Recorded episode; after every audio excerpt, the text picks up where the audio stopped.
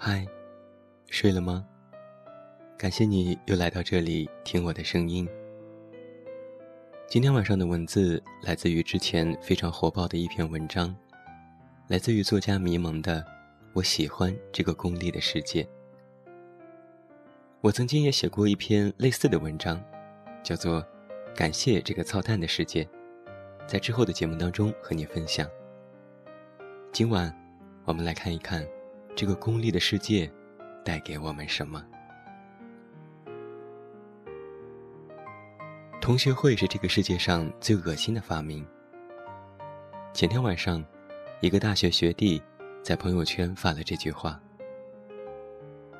上周他参加了高中同学会，本以为可以和曾经关系很好的同学们，好好缅怀一下热血的青春，顺便打听一下。有什么好的工作机会？他所在的杂志社快要倒闭了，想问问老同学有什么门路。没想到，大家听说他现在只是一个屌丝杂志社的屌丝编辑，象征性的跟他喝了杯酒，就转而去巴结当晚人气最高的同学了。那个高中时代毫无存在感。成绩平平，长相平平，连槽点都没有的眼镜男，因为他二十九岁，已经是律师事务所的合伙人了。就连班上混得很不错的创业公司老板啊、总裁特助啊，都跟律师同学称兄道弟，咨询法律问题，讨论以后可能有的合作，活活像。当初他们有多熟似的，学弟于是就很愤慨。这个社会太功利了。以前这帮人想借他的笔记，想抄他的卷子，一个个跟孙子一样。如今在他面前全成了大爷。以前连屁都不敢放的一个屌丝眼镜男，倒成了抢手货。还能比这些人的功利嘴脸更恶心的吗？一年前，我会非常同意他的说法。那时候我写的剧本，被圈中的大腕儿看了，很欣赏，评价是惊艳。他们公司决定投资几千万力捧这个剧，并且保证可以上湖南卫视，档期都定了。那段时间，每天都有各路人马辗转找到我，有投资商说让我给他们也写个剧本，条件随便开。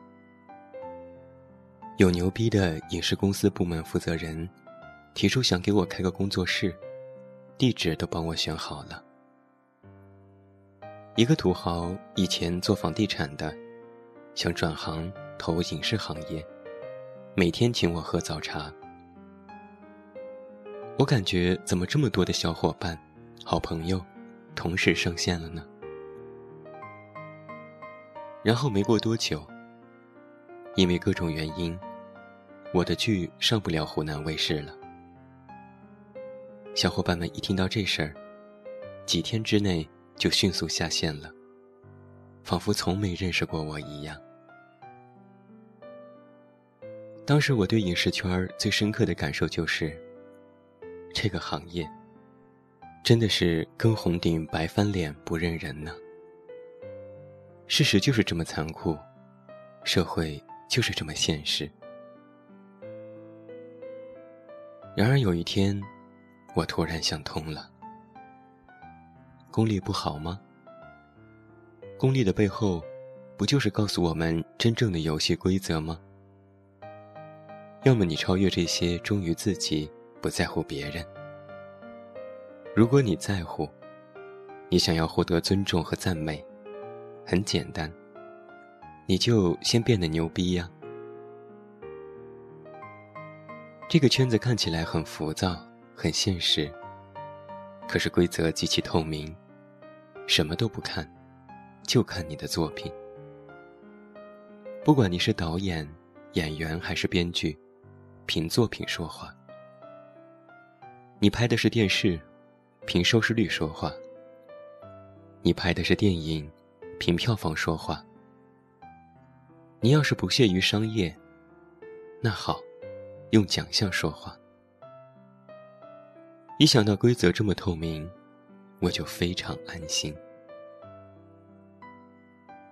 更重要的是，功利的背后，他承认的是你的努力。没有任何收视率，任何票房，任何奖项，是单靠投机就能获得了。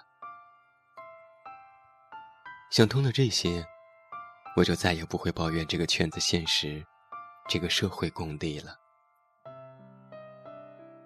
当别人对我满不在乎的时候，说明我的专业水平还太 low，我会乖乖的去钻研自己的业务，提高技术，再努力一百倍。